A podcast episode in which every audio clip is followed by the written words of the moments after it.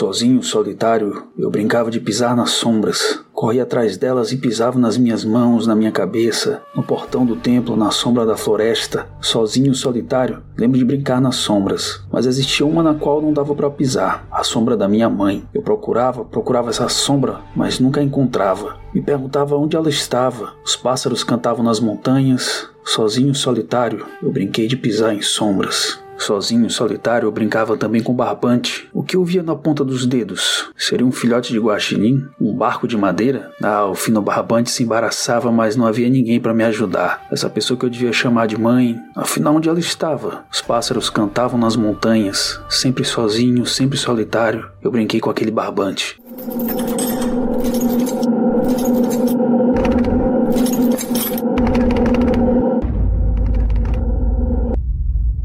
Os Escapistas.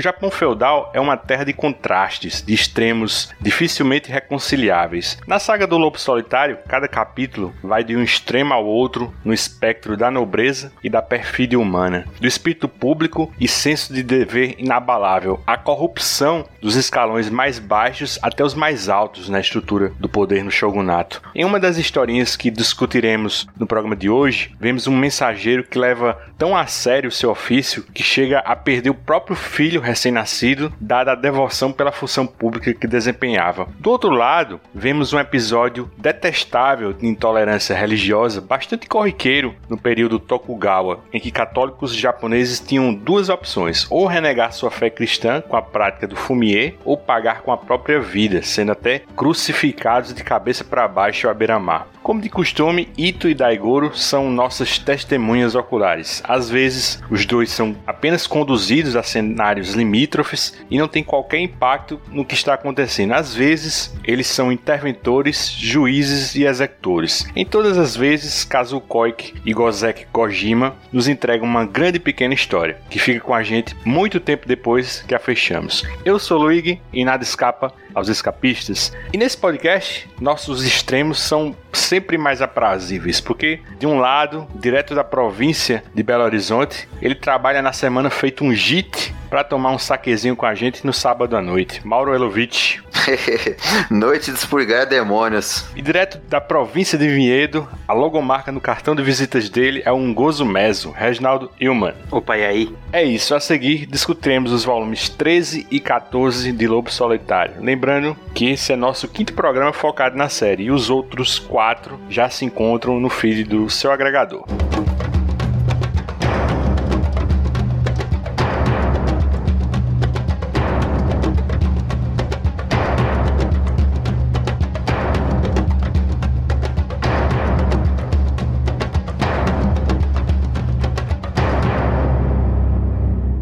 A lua a leste, o sol a oeste. Nas edições anteriores, por um breve período, inadvertidamente, Ito e Daigoro foram separados e passaram a ser caçados pelos espiões Kurokua e vários assassinos a mando do Hetsudo Yagyu, patriarca do mais poderoso clã sem laços sanguíneos com os Tokugawa. Eventualmente, pai e filho voltam a se reencontrar em um momento de definição da série de emboscadas que os dois vinham sofrendo, Ito apanha no ar uma flecha de disparada contra ele e volta a arremessá-la em direção ao Hetsudo. A seta atinge em cheio o olho esquerdo de Hetsudo. Na primeira história desse volume 13, a lua leste, o sol a oeste, encaramos um debilitado Hetsudo Yagyu convalescendo-se de um ferimento que lhe custou, como eu disse, a visão do olho esquerdo, né? Mas Hetsudo perdeu muito mais que isso ao longo desses 13 volumes, né? Além de perder a paz de espírito, né, já que o Hetsudo passa a ter pesadelos bem vívidos, né, com o lobo solitário lhe atacando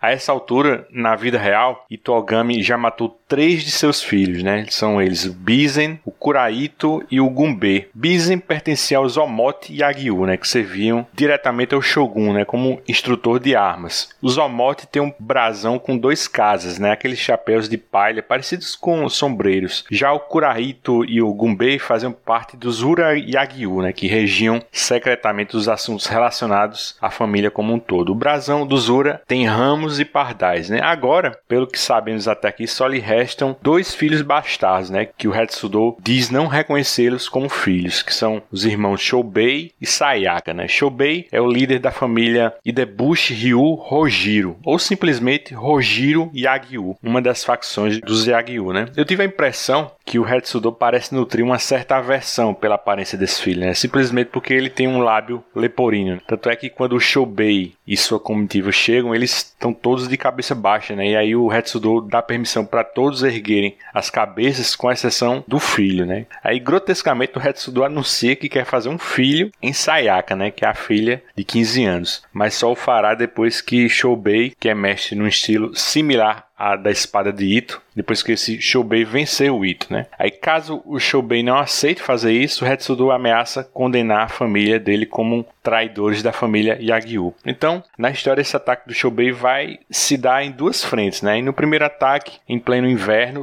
os homens do Shoubei, todos com aqueles tengais negros na cabeça, né, com aqueles chapéus de cesto, eles tinham uma grande vantagem numérica, né? Mas eles se ferram, né, por uma obra da natureza. Quer comentar esse desafio na neve? esse capítulo, Mauro? Esse capítulo realmente dá uma andada boa, né, na trama principal do Lobo Solitário, né? A gente vê o Retsudo pela primeira vez, né, sentindo os efeitos na família Yajiu dessa guerra que ele resolveu travar contra o Itogami, né? Ele perdeu todos os herdeiros legítimos dele. Ele apela para esse filho bastardo dele, e isso tem muito a ver também com a sociedade feudal japonesa, né? Eles realmente tinham aquela aversão, a estigmatização a qualquer defeito de nascença, a qualquer deformidade, né? A deformidade era vista como uma punição, como uma fraqueza. Então era muito difícil que as grandes famílias de, de samurais, as grandes famílias nobres, reconhecessem um filho com deformidade como seu legítimo herdeiro. É muito interessante, inclusive na história do Japão, né? Tem toda a história, por exemplo, do Dachi Masamune, que era o herdeiro herdeiro de uma família nobre, de uma família de daimyos do norte do Japão, e que ele tinha uma doença congênita, tinha, né, em razão dessa doença, ele tinha um olho saltado, e aquilo era visto como uma deformidade, como um, um horror, como algo indigno. E quando o pai dele morreu, a mãe tentou assassiná-lo para que o irmão mais novo, que era perfeito, fisicamente assumisse a família. Ele conseguiu sobreviver e ele acabou arrancando sozinho o próprio olho para não mostrar fraqueza. Então tem tudo a ver realmente esse arco aí no Lobo Solitário de mostrar essa rejeição que tinham em relação a esse filho, não só por ele ser bastardo, mas por ele ter um lábio leporino. E sobre a questão do confronto na neve, é uma cena muito bonita, né? Ela tem tudo a ver com as batalhas épicas que são retratadas no Lobo Solitário. É mais uma vez o Ito usando o terreno, né? É, é seguindo o, os ensinamentos do Musashi, né? De usar o terreno, de usar a hora, de usar a estratégia a seu favor, né? E a solução que ele dá aqui de se vendar, vendar o Daigoro e amarrar os fios para conseguir utilizar a vantagem do, do reflexo da neve a seu favor é muito legal. É, essa história é muito boa. É uma região assim de neve, né? E tem que estar tá com olhos vendados porque o, o sol pode refletir e cegá-los, né? Aí é, é, bem legal que os homens do Shoben não têm essa mesma preparação que o, o Ito tem, né? Tanto é que ele fica atirando a flecha, né? Aí fica puxando, né? Pra se orientar, né? Ele tá andando às cegas, né? E os caras eles se lascam, né? bicho? Vocês estão com aqueles tengais negros, né? Mas passa luz ali, né? Então é bem legal. Você pressupõe que todos ficaram cegos ali. Né? Aí, dentro desse volume, né? Assim, o, o segundo ataque do Shobei, agora é com o envolvimento direto dele, né? Só acontece duas histórias depois, né? Mas para não perder o fio da meada, a gente vai emendar com esse capítulo, né? Que é o Rugiro Yagyu, né? Que assim, de início, assim, ele vemos o, o Shobei e seus homens treinando, assim, disparos de setas envenenadas com zarabatanas, né? Num cavalo correndo em direção a eles. O veneno é tão forte que mata o cavalo, né? E como a gente bem sabe, né? A maioria dos soros antiofídicos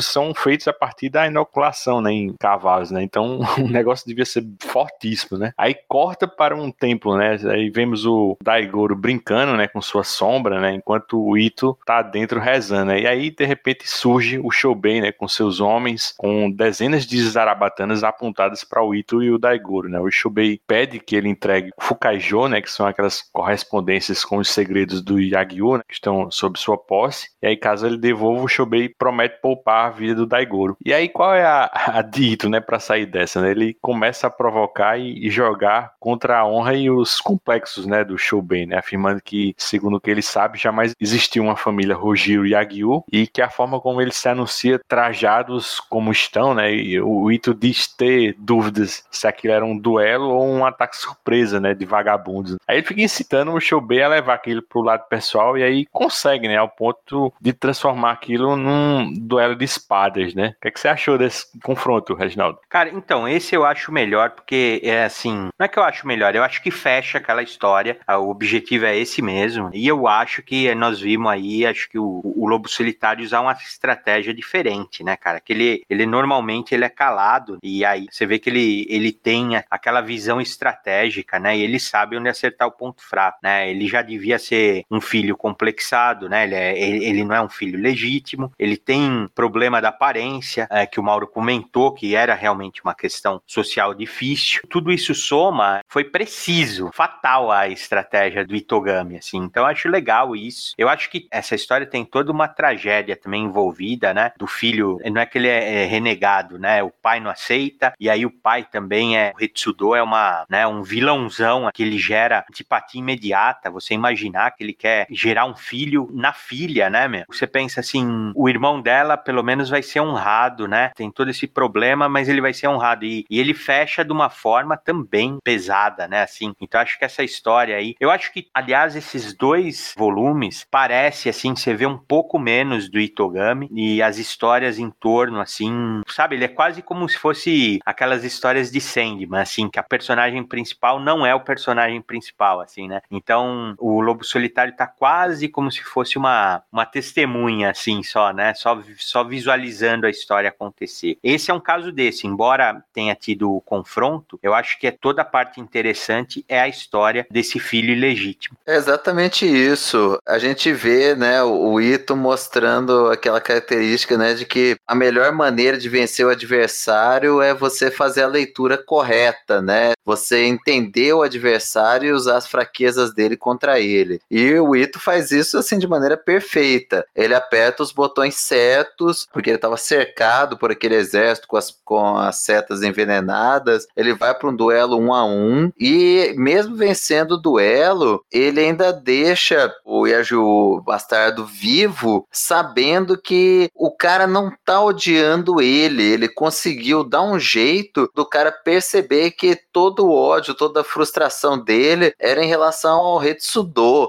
E ele vai lá e acaba, né, até violando a própria irmã, que era a única coisa que ele gostava no mundo, para tentar atingir o Retsudo e atrapalhar o plano dele de gerar uma, uma nova dinastia Yagyu. Então, assim, é muito trágico, né? É uma história muito pesada, mas muito boa. A gente vê assim toda a habilidade não só técnica e física do Itogami, mas assim psicológica, a inteligência dele para saber lidar com, com situações desfavoráveis. E assim só como observação, naquela série de filmes que a gente já comentou, né, que adaptam a saga do Lobo Solitário, que tem lá o, o Itogami Chubby, né, a gente comentou nos outros episódios, o sexto filme que chama Paraíso Branco no Inferno ele a, maior parte dele é a adaptação dessas duas histórias que a gente comentou agora. Só voltando um pouquinho, bicho, Cara, eu acho barato nessa né, sequência de imagens assim do Kojima, né, do, do duelo. Eles ficam por várias horas em impasse, né, até que o, o Ito vence assim num único saque de espada, né? Aí como você bem disse assim, antes de morrer o, o Shobei pede a Ito, né, que o deixe resolver um, um, último assunto e caso ele sobrevivesse, eles poderiam mais tarde continuar esse duelo, né? Só que ele vai morrer, né? Aí o, o Ito aceita, né, mais que uma cortesia, né, por ter caído no papo dele, né? Essa cena quando ele procura a irmã,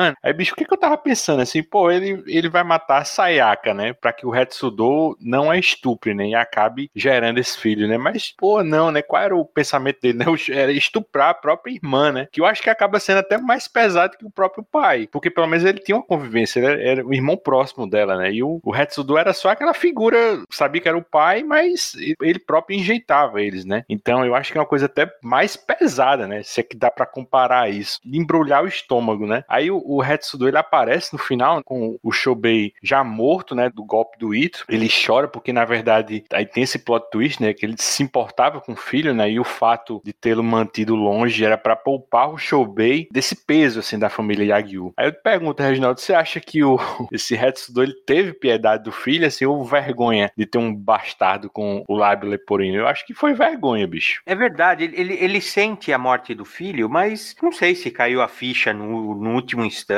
Mas é um cara com uma cabeça tão distorcida, né, a ponto de querer fazer um filho na, na, na própria filha e renegar o filho para proteger ele, né? São umas coisas esquisitas. Eu acho que ficou dúbio isso. Ele realmente sente, ele demonstra estar tá sentindo, mas você fala assim, mas peraí, pô, ele parecia renegar o filho, né? Ele parecia até ter uma certa aversão, né? Isso, isso, tratar o filho como se fosse um, um estorvo, assim, que ele, uma vergonha, né? Uma mácula. E pô, cara, e não, depois ele aparece sentido, que eu acho estranho. Então, acho que qualquer interpretação que a pessoa fizer tá valendo, porque ele parece sincero, mas as atitudes dele não demonstram isso. Então, acho que o que você achar tá valendo. Não, eu concordo com o Regi, ele deixa aberto, né, para qualquer interpretação que você quiser dar, mas na minha cabeça é muito mais ele criando aquilo lá que a gente falou, né, em algum ponto aí, ele criando um colchão moral pro que ele fazia. É o que eu falo assim, dificilmente a pessoa que faz coisas abomináveis acha que ela tá errada ou tem noção que ela tá errada. Ah, eu fiz isso absurdo, mas fiz para me preservar, ou fiz porque outro faria, ou fiz porque não sei o quê. E no final, a hora que deu tudo errado e que o Chobé morreu, para mim, ele internamente criou uma racionalização para justificar todos os absurdos que ele tinha feito em relação ao Chobé, em relação relação à irmã dele. Na minha interpretação, né, claro. Ele quer acreditar naquilo, mas aquilo tá longe de ser verdade, né? Isso é a impressão que eu fico da história. E só para não deixar passar em branco, eu adoro essa sequência do combate entre o Ito e o Shoube, porque ela retrata muito bem o que era uma efetiva luta, um duelo de espadas, de katana entre dois bons samurais. Porque não tem, né? A katana katana ela era muito afiada. Não tinha esse negócio que tem de duelo de sabre de luz em Star Wars, que os caras trocam 40 golpes, um atacando e o outro defendendo, vira cambalhota.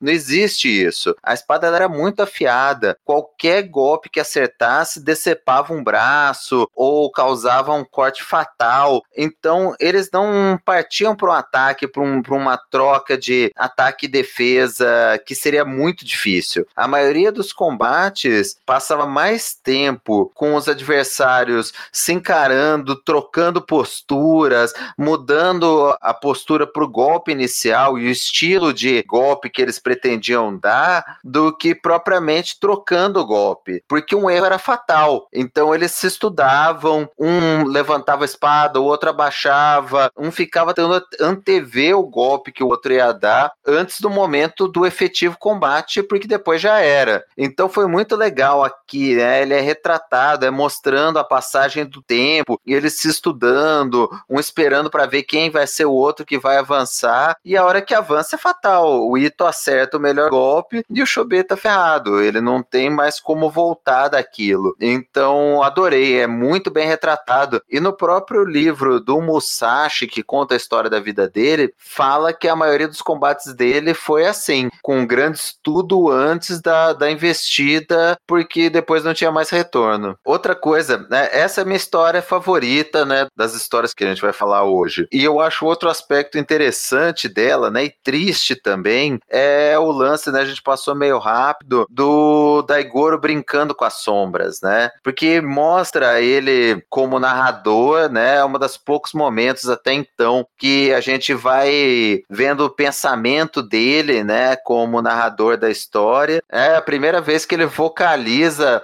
a falta que ele sente de uma mãe. Ele fala também depois, ele tá brincando com os fiozinhos de, de fazer aquele joguinho de fio na mão, e ele fala que ele queria que tivesse uma mãe, o que que é essa entidade mãe, né? Bicho, eu não tinha percebido não que era ele que narrava não, velho. Porra, agora que tu tá falando, eu tô percebendo. Eu abri aqui a página aqui. É mesmo, é ele, né? E falta brinquedo aí, hein, meu? Coitado, meu. o único que ele tinha era aquele peãozinho, né, meu? Que o Itogami rachou no meu. Coitado, meu. Ele brinca com a sombra, meu. É, de partir o coração mesmo. Tenho uma pergunta. Suponho que você não seja um samurai, estou correto? Isso seria um duelo ou apenas um ataque surpresa? Se é um ataque surpresa, não tem problema. Se o meu destino é ser morto por marginais simplórios como vocês, aceitarei sem reclamar. O mais importante para um samurai é sempre a sua honra. Portanto, quando ele desafia alguém, sempre se apresenta primeiro, mesmo que seja para lhe atirar uma flecha. Não faço questão de formalidades com um marginal, mas se fosse com um samurai seria diferente. Eu lembro quando a gente lia fábulas do Bill William, Reginaldo, e, e, você costumava falar que só acompanhava mesmo a, a linha guia principal, que dava para você separar com aquelas edições que tinham aquelas molduras do Mark Buckingham, né? Ladeando assim os quadros, né? Quando não tinha isso, você dizia que não lia. Eu meio que tinha isso com o Hellboy, né? Meio que ignorando a, a maioria das histórias, assim, do passado, assim, anteriores a, a Sementes da Destruição e os contos curtinhos. Porque o que me interessava mesmo era saber como ia terminar aquela história da mão direita da perdição, né? E assim, tudo que fugia a isso eu acabava me interessando muito, né? Aí o que eu quero dizer é que as três próximas histórias, né, vão meio que nessa levada, né, fora do arco principal da rixa, né, com o Hetsudo e o segredo do Fukajo. Ainda que boas, né, eu acho que todo mundo já chega assim nesse estágio, né, de querer saber como isso vai terminar, né? E talvez não sejam mais tão divertidas assim quanto antes, né? Ainda assim, como eu disse, são histórias boas, né? Mas cumprem, eu acho que um, um papel assim de episódios filler, né? Que é aqueles que enrolam quanto ao principal, né? Bom, em Marohoshi Mamesho, um velho JIT algo como policial, acabou de se aposentar né, e está viajando pelo país assim numa espécie de férias que nunca tirou quando estava na ativa, né? Daí Passando por um, descampado em que crianças empinavam pipa, ele percebe que a pipa de um menino tinha um símbolo dos demônios Gozumezo, né? Isso atiça os instintos desse policial e ele começa a seguir Ito e Daigoro, né? Até que vê o lobo solitário assassinando uma pessoa dentro de uma liteira. Aí ele se identifica né, e quer prender o Ito, né? Como uma oportunidade de consagrar uma boa aposentadoria. Reginaldo, fala um pouco do que ocorre a seguir e o que você andou pesquisando sobre essa simbologia do Gozumés, né? A gente já falou um pouco disso lá atrás, especialmente dentro daquela tática dos templos, né? Em que ele usava essas gravuras para fechar os contratos, né? Mas agora o Ito, ele mudou um pouco essa abordagem, né? Essa é uma edição exatamente daquele jeito, né, que eu falei. É o oficial aí, né, o oficial sênior aí, o velho, narrando a história praticamente, né? Você vê que ele olha, ele tá associando aquela pipa com as duas figuras ao boato que ele tinha ouvido falar. Aí depois você vê que ele tem aquela experiência de trabalho, ele passa a, a acompanhar né, o, o pai e o filho de forma furtiva. Ele vê o Itogami cumprir o contrato à morte, ele vai prender ele, mas sabe assim, não tem jeito, né? O Itogami tá nesse, nessa trilha aí, nada tira ele desse caminho, inclusive um policial que me pareceu ser honrado. É muito legal a, a, a arminha dele, né? Que ele recolhe uma pipa, mas é um parece um cabo, né? Um cabo com gancho com uma faquinha, uma lâmina na outra ponta, né? E o Itogami não hesita, né? Cortar a lâmina, o cabo e eles lutam a ponto do cara, parece que ele tem um infarto, ele cai, aí o Itogami cobre ele, né? De forma honrada, porque aparentemente o cara tava só só cumprindo o papel. O que mais chamou a atenção minha é assim, a gente sempre fala desse Gozumezo e da figura, né, que o Itogami costuma colocar na verdade, são, são as pessoas que querem contratar o serviço, né, de assassino do Itogami costuma colocar nos templos aquela é uma gravura, parece um, um monstro, né, um demônio com uma cabeça de cavalo e o outro com uma cabeça de boi, que na verdade Gozumezo quer dizer exatamente isso, é cabeça de cavalo e cabeça de boi. E aí eu fui pesquisar um pouquinho, né, da onde veio esse mito e do que se trata. Eles são dois demônios guardiões assim dos portais do inferno no Japão, que parece ter toda uma categoria de demônios com cabeças de, de animais, né? Então tem um que é uma cabeça de leão, outro é um javali. Eles sempre atuam junto, né? E eles são até curiosamente, né, é a cara mesmo do Itogami usar isso. Eles são de uma casta inferior, assim, com pouca importância, mas são perseverantes. Então, qualquer pessoa que fugisse do inferno, ele seria caçado por essa dupla. E o que eu achei mais interessante ainda, ele não é japonês puramente, né? Ele veio da China, que por sua vez trouxe do hinduísmo lá da Índia, né, que já tem um hábito, né, você vê pelo Ganesha, você vê de ter esses essas entidades com cabeça de animais, né? Então é engraçado, né, que como vai passando, né, a gente costuma associar o Oriente com coisas bem separadas, né? Índia é uma coisa, China é outra, até por serem grandes demais, né? E aí chega lá na, na extremidade, no Japão, que é super pequenininho, afastado, e tem toda uma correlação que eu acho interessante e muitas vezes até passa despercebido na história. Esse mito, eu acho que é como se fosse o Contos do Cargueiro Negro, do Lobo Solitário, assim, né? Ele não é diretamente relacionado, mas ele tem muito significado. Mesmo as que não são diretamente ligadas à trama principal, todas elas acrescentam a história do Japão, sobre a riqueza dos personagens, dos dramas individuais. Inclusive, elas acrescentam muito mais sobre a história do Japão, informações sobre aquela sociedade do que propriamente as histórias da trama principal, porque eu vejo elas com grande valor. Eu acho que o Lobo Solitário, talvez mais pela relação dessas histórias soltas do que propriamente só pela trama principal. Essa questão aí do policial, né? Quando o Ito ele, ele rende, ele me lembrou muito aquele episódio que a gente comentou lá atrás. Eu não sei se foi no programa anterior, que já faz quase um ano que a gente não grava, Lobo Solitário, daqueles estudantes, né? Que se revoltam contra Ito e tentam pará-lo, né? Tentam detê-lo. E o, o Ito, assim, desarma ele, né? E, e meio que cuida deles, bota eles, não deixa eles ao relento, deixa numa sombra de uma árvore e tal. Eu achei a resolução dessa essa história é bem parecida, assim. Quando ele acha que uma pessoa que é um inocente, ele faz isso, né? O inocente inofensivo, né?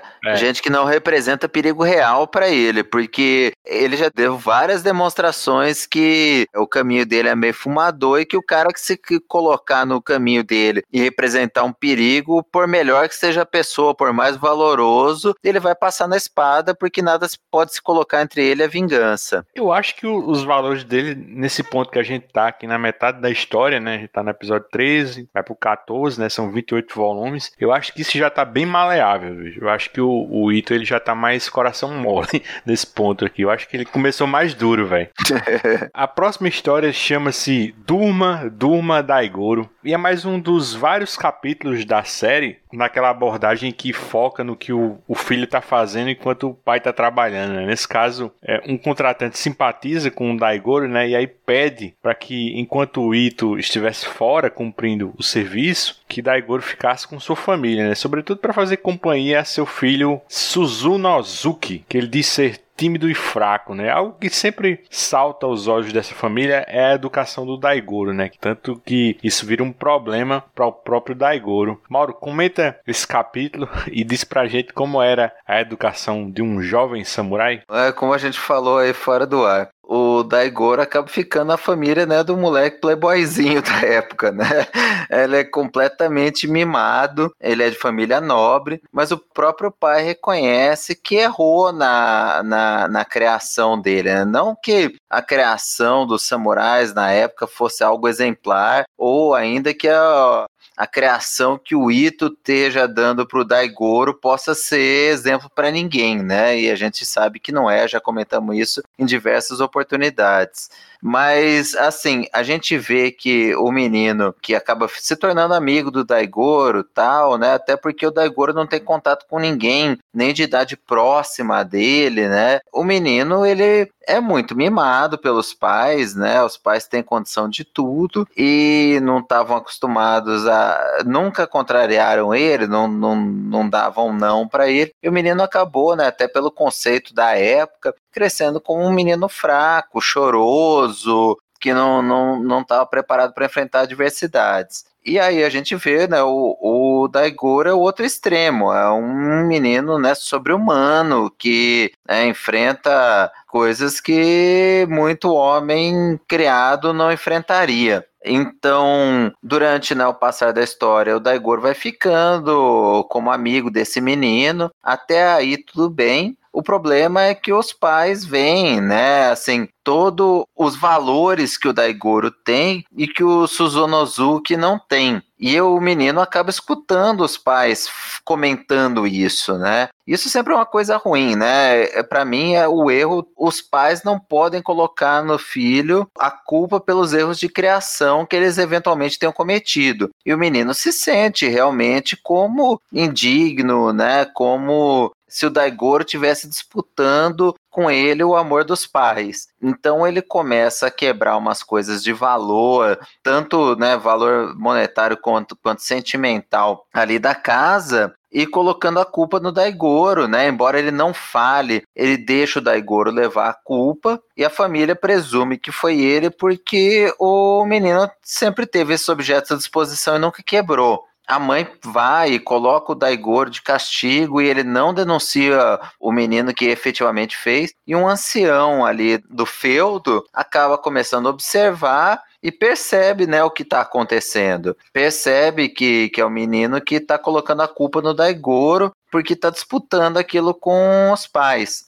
Quando ele revela isso para os pais do menino, o pai fica bravo e começa a dar um esporro no moleque lá no Suzunozuki. E o Daigoro pega um vaso de extremo valor na frente dos pais lá do menino e joga no chão quebrando. Uma para assumir a culpa, para livrar o, o, amigo, e outra, né, até o, o, próprio ancião analisa no final da história, que também é um jeito do Daigoro mostrar que ele não quer ser adotado por eles, sabe, para causar algum incômodo, para mandarem ele embora com o Ito, porque aquele não é um ambiente para ele, ele, a criação dele é completamente diferente, o valor, os valores dele são completamente diferentes. Então é mais uma daquelas histórias que o Daigoro brilha, né? É minha favorita do volume, cara, porque o menino é mimado, né, mimadinho, vai se meter com o Daigoro, né, meu, que, né, brinca com a sombra, né, meu? Come pedra, né, meu? Uh, caga no mato sozinho, direto, né, meu? Que as musiquinhas infantis dele é do cocô que desce Sim. ladeira abaixo e vira uma avalanche. Isso, é isso aí. O Daigoro é isso, meu, assim, né? Samuraizinho, né, meu? Assim, então se meteu com a pessoa errada, né, meu? E você pensa assim, né? Uma história normal terminaria em porrada, o Daigoro dando porrada no menino, mas não. Ele é tão nobre, cara. Ele, ele segue o exemplo do pai, que ele, ele arma de um jeito, né? Que realmente os servos lá da casa já tinham pegado a letra, que o filho, o filho legítimo, né? O filho da casa é mimado, já sabia que ele estava aprontando, né? E o Daigoro, ele faz aquilo lá na frente dos outros, tudo, com dois motivos que o senhor da casa até fala lá, né? Que talvez ele tenha feito isso para mostrar, assim, para assumir realmente a responsabilidade e talvez tenha sido para ele não ser adotado, porque eles queriam que ele ficasse na casa, né? Até porque o menino também era introspectivo, tudo, né? E ele junto com o Daigoro tava brincando. Então a história é leve, né? Bem leve. E eu acho bacana demais. Eu acho, acho até um alívio, cara, assim, durante assim essa, essas histórias mais pesadas ter alguma coisa mais leve. E sempre que você vê uma, uma faceta do Daigoro, assim, eu acho, eu acho legal demais, cara, assim, a forma como eles conduzem a criança, né? Ela tá, ele tá crescendo, é verdade, tá um pouquinho maior, assim. É legal demais de acompanhar. E essas histórias estão cada vez mais recorrentes, né? Do Daigoro assumindo o protagonismo, né? A gente vai ver mais algumas, né? Ao longo dessas próximas histórias que a gente vai discutir. Né? Eu acho que já tá meio a meio, sabe? E eu, eu, eu tenho lá minhas dúvidas se ele espelha realmente o pai. Eu acho que ele já começa a ter a sua própria honra. Eu acho que o,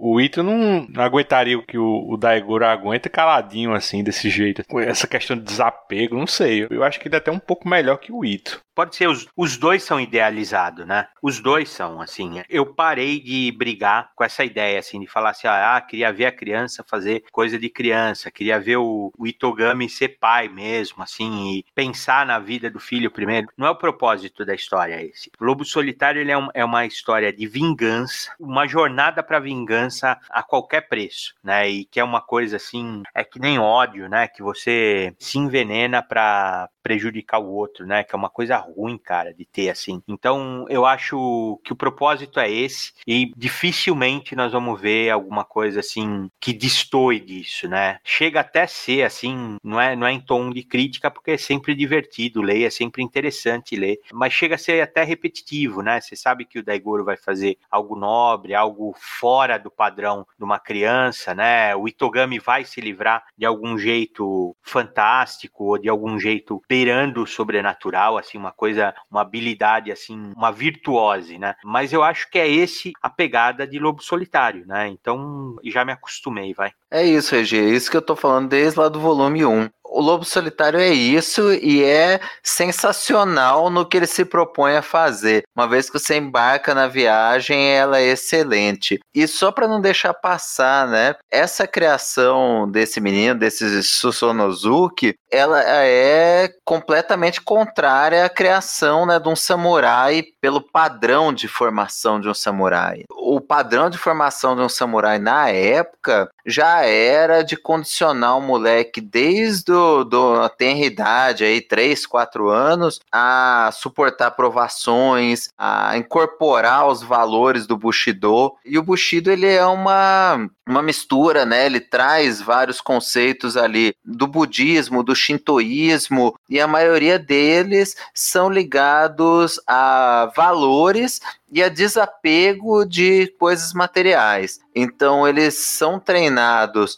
a desapegar da vida, a entender que a morte é uma etapa. Então, eles não temem, eles não buscam a morte, mas eles aceitam ela como parte do processo para obter um, um, objetivo maior e que o objetivo maior seria servir ao Senhor, seria cumprir a função social deles dentro daquela sociedade. E o menino é criado completamente ao contrário daquilo. Ele é mimado, ele é poupado de provações, ele pensa muito mais nele mesmo do que no, no, no que é bom pro pai, pra família, pro feudo é, é interessante que isso é, é, inerente à natureza humana. A gente comentou isso em alguns outros volumes, que você vê em diversos pontos do, do, do Lobo Solitário samurais corruptos, samurais egoístas, samurais covardes, e que isso contraria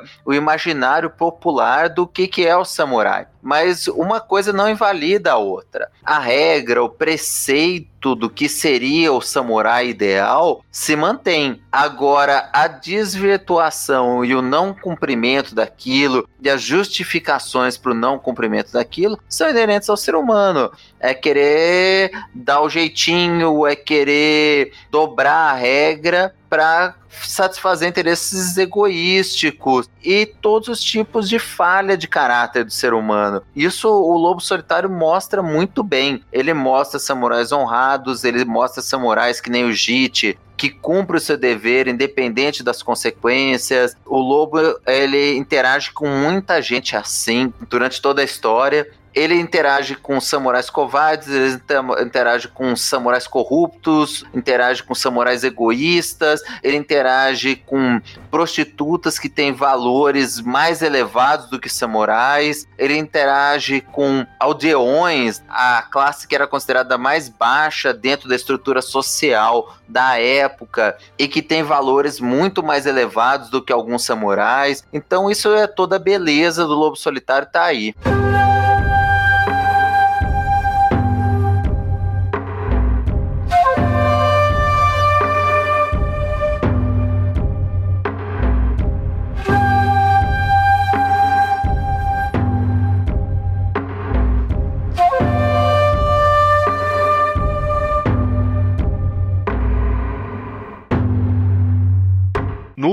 conto desse volume 13, chegamos às histórias secretas de Hazage Gumi, né? Que trata de uma estadia rápida de Ito e Daigoro numa propriedade dedicada ao treinamento de falcões para Takagari, que era o nome dado à falcoaria, né? Um esporte popular entre os nobres da Europa medieval e do Japão feudal, né? Um verdadeiro símbolo de status, né? Quer dizer, nesses lugares os falcões eram adestrados para caça esportiva, né? Reginaldo, fala um pouco desse último capítulo, né? Onde o, o Ito e o Daigoro acabam sendo, não sei se você concorda, né? Mas acho que você concorda que você antecipou mais lá atrás, mas desse volume é que eles são mais coadjuvantes, né? Aqueles coadjuvantes acidentais, né? Eu, eu concordo. Não, não, é necessariamente coadjuvante. A, a, narrativa não é conduzida por eles. Eles estão de passagem lá. Tanto é que a história começa assim, igual o Mauro falou agora, que eles estão interagindo. Ela parece ser uma, uma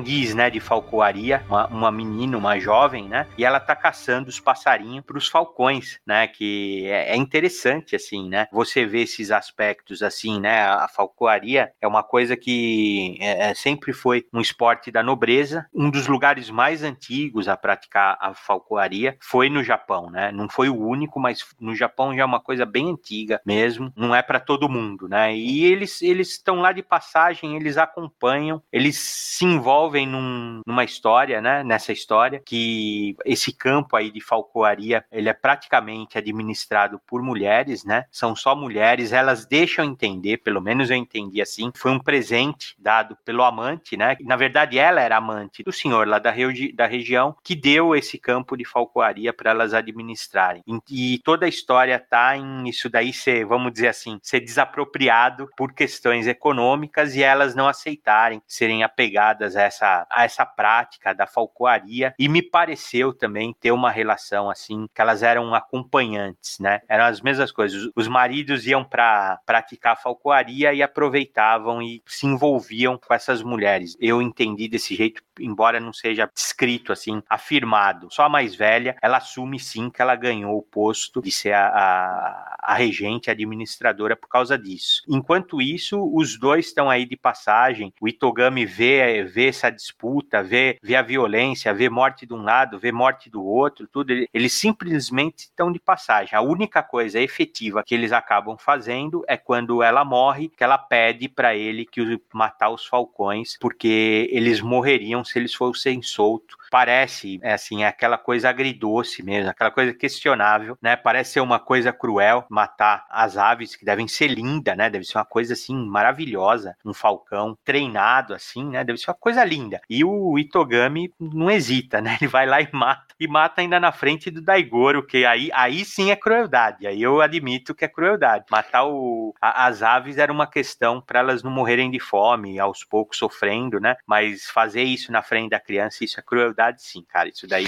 dispensava. Curioso que o Daigoro é sempre uma criança assim expressiva, né? A gente sabe exatamente o que ele tá pensando assim. É, é mais do que o Daigoro, né? Mais do que o, Ito Ogami, né? A gente é como se o, Daigoro fosse a voz do povo, né? A gente é, se conectar-se a Lobo Solitário a partir de Daigoro. E, cara, esses últimos quatro quadros, né? Quando o, o Ito ele passa a espada, né? A Dotanuki nos falcões, bicho, aí vai aproximando a, a carinha do, do Daigoro. Porra, é de partir o coração, bicho. Aquela cara de tristeza. Ele não chega a chorar, mas assim, é aquela, o jogo de expressões do Kojima, né? Porra, é, é bonito e é triste, velho. O menino não tem um, um sossego, né? É, é tristeza atrás de tristeza, cara. Qualquer coisinha que ele se anima. E ele pega pega, né, o Falcão no braço, né, bicho? Ele fica todo feliz, exatamente, que, que o Falcão pousou no braço dele. Coitado do menino. Essa história, ela tem, assim, tem umas sutilezas, assim. Você pode ver que alguns quadros intercalam os, os falcões reagindo às mulheres sendo mortas, né? Eu gosto muito disso, cara, que eles estão associando, né, a ave com a treinadora, assim, que, que é um animal maravilhoso, né, assim, o Falcão, assim, né? Puta, cara, eu achei demais, assim, essa história. Não lembrava dela também. Era uma que eu não lembrava mesmo, assim, que eu fui lendo e fui me interessando. Hora, aquele começo da aprendiz caçando os passarinhos, né? E pedindo silêncio para eles. É uma, uma característica assim, imagina, o cara tá numa jornada de vingança, ele tem tempo e disposição para parar, né? E não atrapalhar a função da aprendiz. Tem uns detalhezinhos nessa história que enriquece ela. E o final que você falou, Luiz, eu fui ver de novo aqui, são quatro quadros na sequência, cada um não é né, uma, uma expressividade que vai se intensificando, é uma, expressão diferente, você entende o que o menino tá sentindo, cara, e é judiação, assim, é.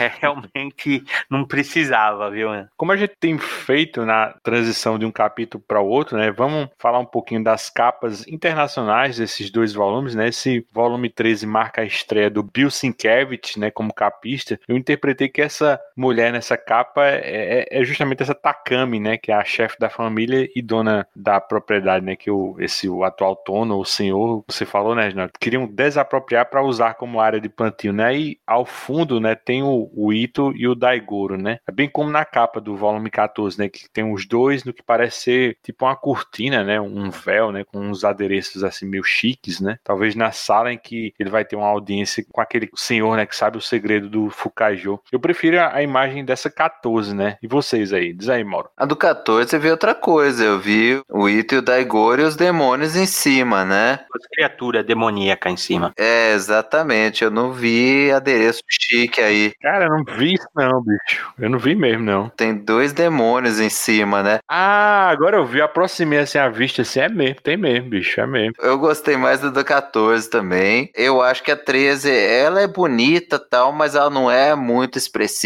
comparado com as do Miller, né? Você pensar como transição da do Miller para essa, sei lá, dá uma queda, mas na 14 é o Sienkiewicz fazendo bem o que ele faz, né? Com sombra, com luz. Eu gosto bastante da da 14. É uma capa mais estilo Sandman, né? Cara, você vê que engraçado. Eu acho as capas do Miller muito boas, em comparação ainda com o trabalho dele atual, nem se compara. Eu acho ela, elas muito boas. Algumas, assim, são marcantes, assim, bem legal. A, acho um elemento interessante até para trazer essa história pro ocidente, ter o Miller quase como um para-choque, assim, né? Uma coisa, né? Um período de adaptação para você se aclimatar, olhar para a capa dele, eu acho legal. Mas essa do Sienkiewicz, primeiro que eu adoro a arte dele, adoro. Eu acho que ele transmite, assim, uma coisa sobrenatural, assim. É uma, é uma arte que ela não é definida, assim. É, eu acho ela maravilhosa, né? E vocês gostaram mais da 14, eu adorei a capa da 13, adoro, adoro. Adoro cada detalhe, o pai e o filho no segundo plano, parece que tem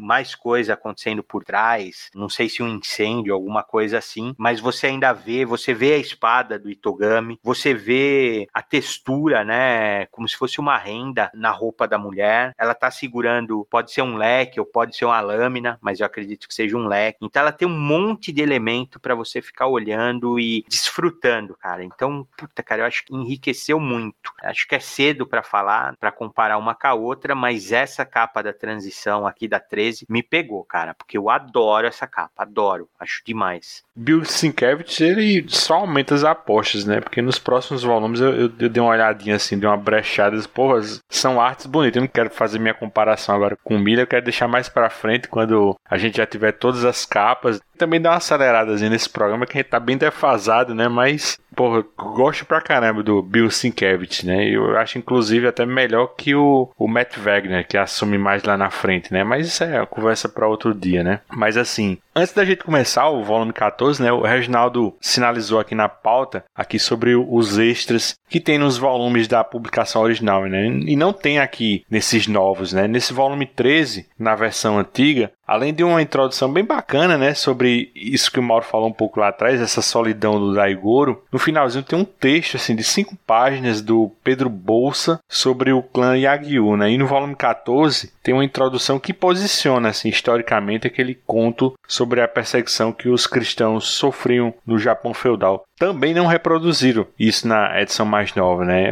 É uma pena, né, que um gibi extremamente caro, né, já que essas edições vêm sofrendo um aumento atrás do outro, né? Ainda por cima a Panini sonega, né, material extra que eles próprios produziram, né? E só para ter uma ideia, por exemplo, o volume 1 saiu por R$18,90, né, enquanto esse volume 25, que é o mais atual, tá por R$ 36,90, né? Quer dizer, duplicou o preço, né, bicho? Tá ainda comprando, Reginaldo? Firme e forte? Cara, eu tô, dói, dói na alma comprar, mas quando eu olho, eu tô olhando para as duas aqui de frente. E todo o elogio que eu fiz à capa da edição 13 da série nova, se eu olhar a 13 da antiga, se perde. Se você, você tem ela aí, Luiz? Tem, você? que ela tá bem mais clarinha, né? A, a Van 13, né? Não, ela, ela perde definição, É. ela, ela cai para um tom avermelhado, tem algum erro de registro aqui, porque as cores estão fora de registro, e o Daigoro sumiu da capa. Você olhou? É verdade. Ela aparece só lá do outro lado. Na verdade, eu estou olhando a quarta capa, porque a diferença também da primeira edição para a segunda é que na, na primeira tem a, a- as duas capas são iguais, são do Sienkiewicz, só que ela está cortada, as duas estão cortadas. Nenhuma é a imagem completa. Então, se você só visse por aqui, você não veria essa imagem, né? A revista deteriorou bastante, né? Por dentro, assim, ela tá amarelada, bem amarelada, né? Então eu vou me convencendo disso para comprar. Paciência, eu acho. Vocês sabem minha opinião. É, é caro, é muito caro, é muito caro. Mas eu abro mão aí de duas, três porcaria que eu ia ler e ia me arrepender e compro isso que eu tenho certeza, cara. Olha, você vê, a gente pega uma história aí que eu já tinha lido, né? A gente vê tanta nuance, tanto detalhe, tem essa riqueza aí que de você comparar as capas japonesas com os artistas ah, americanos, né? Que principalmente o Miller, que fez, a gente sabe que ele teve um envolvimento para trazer isso para o mercado americano, né? Depois pega um puta nome, né? Que é o Sienkiewicz, que é um tremendo artista, o, o Matt Wagner que você falou, eu adoro a arte dele, cara, adoro, adoro, não consigo falar mal da arte do Matt Wagner, eu gosto demais. Então, assim, é um material de qualidade que não precisava ter esse preço, valeria a pena ele ser acessível para mais pessoas com esse padrão de qualidade, né? E, e que também tivesse esses extras aí, o texto do Pedro Hunter, né? O Bolsa é bom demais, cara, é muito legal. Ele é muito enriquecedor para a história. Eu acho uma pena, cara, você ganhar na capa e na fidelidade da imagem e perder no conteúdo de uma coisa que eles, e no meu entender, eles poderiam reutilizar, né? Foram eles que produziram, né, bicho? Então, eles não teriam nem que pagar, teoricamente, pagar um pouco a mais. Talvez renovar. É, não- a gente não sabe disso, né, Luiz? É, não sabe como é esse contrato. É, pode ter algum contrato, pode ter uma restrição de uso, pode ter sido um uso específico para aquela edição e eles É. teriam que renegociar alguma coisa. Provavelmente, né, também tem a, a quantidade de páginas que aumentaria, mas já que é uma edição definitiva especial e está sendo cara para o colecionador, né, É. valeria a pena o investimento, né? Por parte da editora também, né? Ganha um pouquinho menos, mas ainda assim faz jus ao termo definitiva, né? E enquanto isso, Mauro não tá nem aí, porque a gente tá conversando, bicho. Porque tá com uma velhinha aí feliz da vida, né, Mauro? Eu tô, tô só com as minhas amareladinhas, cara. Tava pensando aqui no cheirinho de mofo delas, coitado.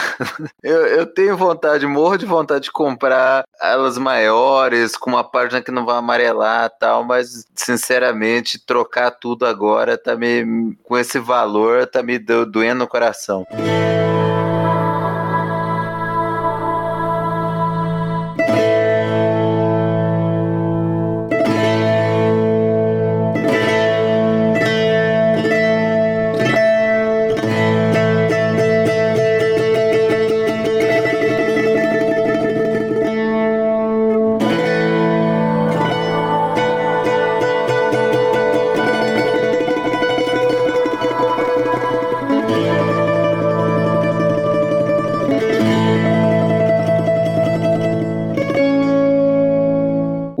De expurgar demônios. Pra começar esse volume 14, eu acho que essa história se encaixa também naquela polarização dos dois extremos que eu falava na introdução, né? Sobre o excesso de honra e o excesso de corrupção nessa visão de Kazu Koik para um mundo de lobo solitário, né? A primeira historinha chama-se Em Dias de Chuva, né? Começa com um Ronin invadindo a propriedade de um senhor e passando todos os, os guardas e esse tono na espada, né? Daí quando termina, o povo chega nesse local e a gente descobre que o Ronin acabou se adiantando, né? E fazendo o que esses camponeses pretendiam fazer, né? Porque eles andavam revoltados com os desvios que esse administrador andava cometendo e justo numa época de muita escassez, né? Então esse Ronin há alguns anos atrás tinha sido acolhido por esse povo e ele sentiu que tinha essa dívida com eles, né? O, o percebe, né, que o Ronin tinha lá sua razão, né, e ele concede a honra de cometer o sepulcro, né. Só que isso não seria de imediato, né. Então ele passaria ainda alguns dias detido sob os cuidados do algo como um prefeito local, né. É aqui que entra o Daigoro, né, e dessa linha de contos do Daigoro sozinho, né, diferente do Reginaldo, eu acho que é uma das minhas favoritas até aqui. Mauro, Fala aí como essa amizade entre o Ronin e o Daigoro acontece, né? A propósito, começo dessa história, você confundiu também esse Ronin com o Ito, né? Na arte do Kojima? Ó, oh, não confundi não, cara. Assim, para mim tava bem evidente que não era o Ito. Esse começo, assim, essa trama me lembra muito daquele filme é, Araquiri, que eu assisti recentemente, filmaço, filmaço do Masaki Kobayashi, que depois foi refilmado pelo Takashi Miike, as duas versões são muito boas, e é um filme, assim, surpreendente, interessante, eu imagino na época que foi feito, deve ter sido muito interessante os plot twists que a trama tem, e esse negócio né, do, do samurai enfrentando, né, todo a segurança, né, daquele senhor feudal, todos os outros samurais, para provar um ponto, para conseguir um, um, uma reivindicação que ele achava justa. Eu acho muito legal, gosto bastante dessa história. Esse começo eu já acho bem empolgante, acho bem legal, me lembrou realmente o filme. O momento de, da interação dele com o Daigoro é bacana, porque é que nem a gente falou, né? O Daigoro ele fica o dia inteiro sozinho, né? Enquanto o Ito vai para as missões, ele fica aí vagando pelas aldeias e passa por todo tipo de, de sabores e acaba interagindo com todo tipo de pessoa. Ele tá ali, né? Ele, o, o pai, pelo jeito, tava vários dias fora numa missão e ele acaba entrando e saindo daquela propriedade em que esse samurai que fez né, todo esse sacrifício tá ali esperando a data para cumprir o sepulcro dele e, e, tomar a própria vida. Então, nesses dias, o Daigoro vai indo lá enquanto o cara tá no jardim e o cara dá atenção né, pro Daigoro que ele não tem do Ito, né? Ele acaba fazendo as brincadeiras infantis que o Ito não tem tempo e também não se preocupou de trazer para aquele mundo que o Daigoro está envolvido. Então ele brinca, ele vai pescar, ele dá atenção pro Daigoro, e o Daigoro acaba sendo um alento dos últimos dias de vida desse samurai, que também perdeu a esposa, que também perdeu o filho para essa missão. Então, o Daigoro acaba suprindo, um acaba suprindo uma necessidade de figura familiar que o outro tinha, né? O Daigoro acaba tendo nele a figura paterna mais acolhedora que o Ito não presta e ele acaba fazendo aquela função filial que esse samurai perdeu. E ele repara que nas, nos dias de chuva o Daigoro não vai lá visitá-lo. Então, no dia dele cumprir o sepulcro, a única exigência dele é que seja num dia de chuva para o Daigoro não presenciar. História muito bonita. Cara, eu quero comentar que eu, eu realmente me confundo às vezes com o Itogami. Vou ser sincero, de vez em quando eu dou uma perdida, porque ele tem o olho pequenininho assim, cara fechada, e quando aparece um samurai desse jeito, nessa história principalmente, acho que o invasor eu achei que fosse, mas depois você percebe que não. Ele tem um rosto mais bruto, né? Enquanto a fisionomia do Itogami é sempre fechada, né? Assim, ela é lacrada. Ele não muda muito a, a fisionomia quando ele tá em ação, principalmente. E o, o samurai olhando o Daigoro, eu também achei que fosse o Itogami. Talvez tivesse tomado banho, assim, que tava com o cabelo, assim, meio diferente. é o cabelinho que pega, exatamente. É. A franjinha Superman samurai dele aí é o que, que diferencia. É, mas é uma história bem legal essa mesmo, assim. A questão dele querer ser morto na chuva, né? Legal, legal. Mais uma vez, olha, mais uma vez, essas duas edições têm bastante isso. A trama, vamos dizer assim, a linha narrativa narrativa periférica, né? Assim, a história principal, ela, ela fica um pouquinho de lado e eu não tô criticando, muito pelo contrário, eu acho ótimo. E outros personagens estão contando a história, o que é legal, porque acaba realmente envolvendo ou o Ito ou o Daigoro. Eu acho que eu falei sobre isso em algum programa anterior, mas essa aparência parecida de Ito Ogami, né, com outros samurais honrados, cara, eu volto a dizer, eu acho que é proposital, bicho. O, o Kojima, ele meio que cria um arquétipo do, do samurai valoroso, né, e ele tem sempre os mesmos traços do Ito, né, porque a gente sabe da capacidade desse artista, assim, de variar as fisionomias. Então, eu, eu vejo isso como algo que ele faz, assim, para sinalizar um, personagem assim, assim, com valores superiores, né, aquele tipo aquele samurai executor, por exemplo, era idêntico ao Ito, né, e esse Ronin aí, acho que também se encaixa nesse arquétipo aí do samurai valoroso. Não sei, é, talvez deve ser viagem minha, mas eu tenho essa interpretação, cara, porque eu acho que Kojima é muito capaz, assim, pra.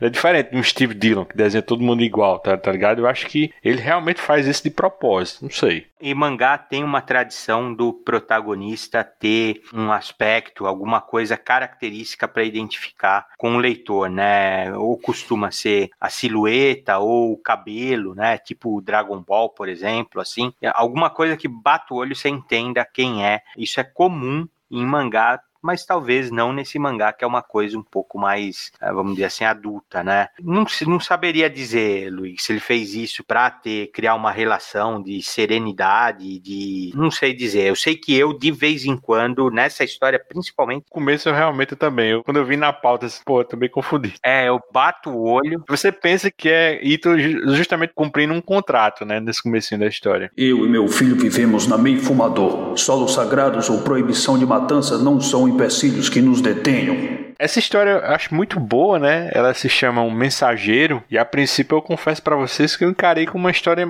mais bem humorada, né? Principalmente pelas abordagens inusitadas da esposa, né? Tentando parar um marido, né? Mas claro, quando a gente fica mais a par do que aconteceu entre eles dois, acaba completamente a graça, né? Bom, mas do que trata o enredo, né? Tal mensageiro do título é um Oshitiri, né? Um mensageiro oficial do governo que precisa percorrer longos caminhos com mensagens importantes de um ramo para outro, né? Na perna mesmo, né? Porque o Oshitiri significa 28 quilômetros, né? Olhei aqui no glossário. Então, numa pernada ele percorria essa distância para entregar algo e não podia ser impedido por ninguém, né? Esse cargo era tão importante que ele tinha permissão para matar até três pessoas caso alguém tivesse de alguma forma embaraçando sua missão, né? E o Oshitiri dessa edição era tão obstinado que preferiu cumprir o seu ofício a socorrer o próprio filho recém-nascido, que acaba morrendo e a esposa acaba culpando ele por isso, né? Daí, depois da morte, né, da criança, ela fica tentando pará-lo para que ele dê um nome para o filho, né? E o rito funerário seja concluído. Mauro, eu acho que essa história mexeu mais contigo que eu e o Reginaldo,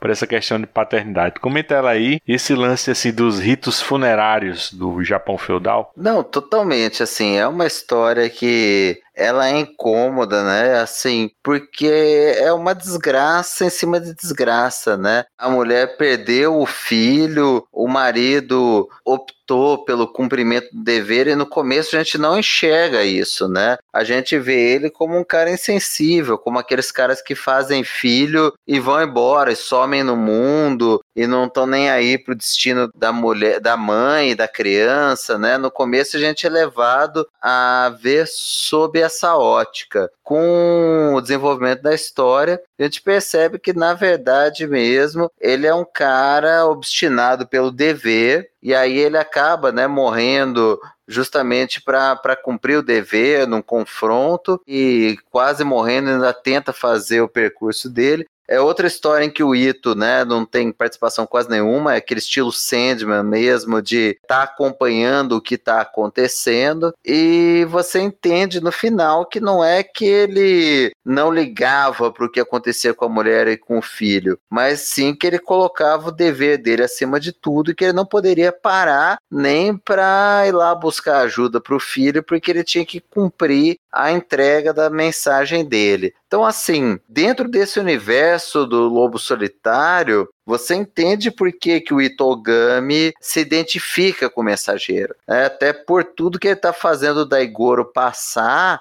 é mais ou menos a mesma lógica, né? Ele colocou a missão, o dever, a honra dele na vingança contra o Ziágio acima de qualquer coisa, inclusive do bem-estar da família e do próprio filho. E aquilo é compreensível pela cultura samurai da época, né? Não que justifique que seja menos doloroso por causa disso, né? Pra gente, enquanto pai, é difícil, é, é inimaginável você pensar de abrir mão de buscar um socorro para o seu filho para levar uma mensagem do imperador. Mas, assim, dentro da lógica que a gente conversa em todos os volumes do Lobo Solitário, tá de acordo, é honrado, é algo superior, a pessoa está disposta a sacrificar a si mesmo e a todos da família por um dever. É bonito e é triste, embora seja muito longe do que, que a gente acredita. Ainda bem, Mauro, que eu ia de bate pronto falar que mulher rejeitada, cara, é pior inimigo do mundo, né? Não. A mulher tava qualquer topa tudo por vingança, meu amigo. Mulher enjeitada e mulher rejeitada, meu, puta que eu pariu. Você sai de baixo, cara, pra ferrar um caboclo não custa nada. Ela se fingindo que tá se enforcando, bicho, na estrada. Pergunta começa, pô, vai ser de humor isso aí. Não, cara, porra, ela até vira, não, eu dou pra quem quiser, pra se alguém for lá matar esse cara, você fala, caralho. Nessa próxima história, as estradas para Tissikushi, né, voltando para o arco principal de Lobo Solitário, com mais um desdobramento sobre o segredo do Fukajo, né. Nesse ponto, a rixa entre Ito e os Yagyu deixa de ser um assunto entre eles, né, e agora ganha contornos políticos maiores, né. A história começa já numa cena de ação, né, com o Ito sendo atacado por homens mascarados mascarados. E ele suspeita que aqueles homens não eram assassinos quaisquer, né? Mas homens honrados que usavam máscaras para cobrir sua vergonha, ter que atacar Ito daquela forma, né? Daí Ito descobre que aqueles homens foram enviados pela família Kuroda, um clã que ele próprio respeitava muito, né? E ele vai até a sede dos Kuroda para investigar quais eram os propósitos de Naritaka Kuroda, né? O atual senhor. Aí o Ito usa uma manobra parecida com o que fez lá atrás com o Shoubei, né? Agora enaltecendo assim os feitos dos antigos Kuroda, né, para quebrar a vontade do senhor que queria arranjar a morte de Ito para cair nas graças dos Yagyu, né? Aí esse senhor volta atrás, né, quando o Ito arremessa, né, a espada do Otanuki dele bem na máscara da armadura vazia do clã, né? Porque você acha que isso assim quebra a vontade deles, Mauro? Porque uma, uma armadura assim era tão imponente assim no Japão feudal, feudal você tem ideia? Então, isso novamente ressoa com aquele filme que eu falei, o Araquiri. Em alguns feudos, eles tinham algum expoente da família que tinha sido o grande patriarca ou o símbolo daquela família, e uma maneira de honrá-lo e de manter como uma simbologia da família era colocar a armadura dele em posição de destaque e de motivo de honraria de todo mundo da, daquele feudo tudo. E aquela armadura representava a honra da família, representava o feudo. E qualquer ataque a ela era uma desonra maior do que você, sei lá, bater na mãe de alguém ali. Então o Ito fazia aquilo de propósito para mostrar o quanto que esses Kuroda tinham se rebaixado ao ponto de matarem e se esconderem e usarem subterfúgios para implorar favores aos Eágio. É bem legal legal. Essa história também, ela parte dela é adaptada na, no, no, quinto filme da série do Lobo Solitário, né, Na Terra dos Demônios. Todos os filmes são na verdade mistura de várias histórias do lobo, não necessariamente a ver uma com a outra, né? nesse quinto filme, por exemplo, ele mistura essa história de Skuroda com aquela do santo lá do segundo volume que o lobo vai matar, com a história da Oio das Mil Faces, né, daquela batedora de carteira e que o, o Daigoro acaba protegendo. Então, todas essas histórias estão no quinto volume. Caramba, que misturada da Isso é um filme só, bicho? É, tudo no filme só, cara. Todos os filmes Caramba. dessa série do Lobo Solitário, eles acabam misturando quatro, cinco histórias nada a ver dentro de uma só. Mas fica legal, para quem não conhece as histórias, até faz algum sentido. Pra gente fica um negócio meio esquisito. Mas tá ali, tá a história do, dos samurais usando a máscara para não se mostrarem e para não mostrarem fraqueza caso morram no campo de batalha. Mistura também ainda com uma outra história, aquela que a gente já comentou lá atrás, do Sr. Feudal que estava criando a filha da amante como se fosse o filho para herdar o trono. Então é toda uma misturada nesse quinto volume. Mas tem essa história dos Kuroda tá ali. É,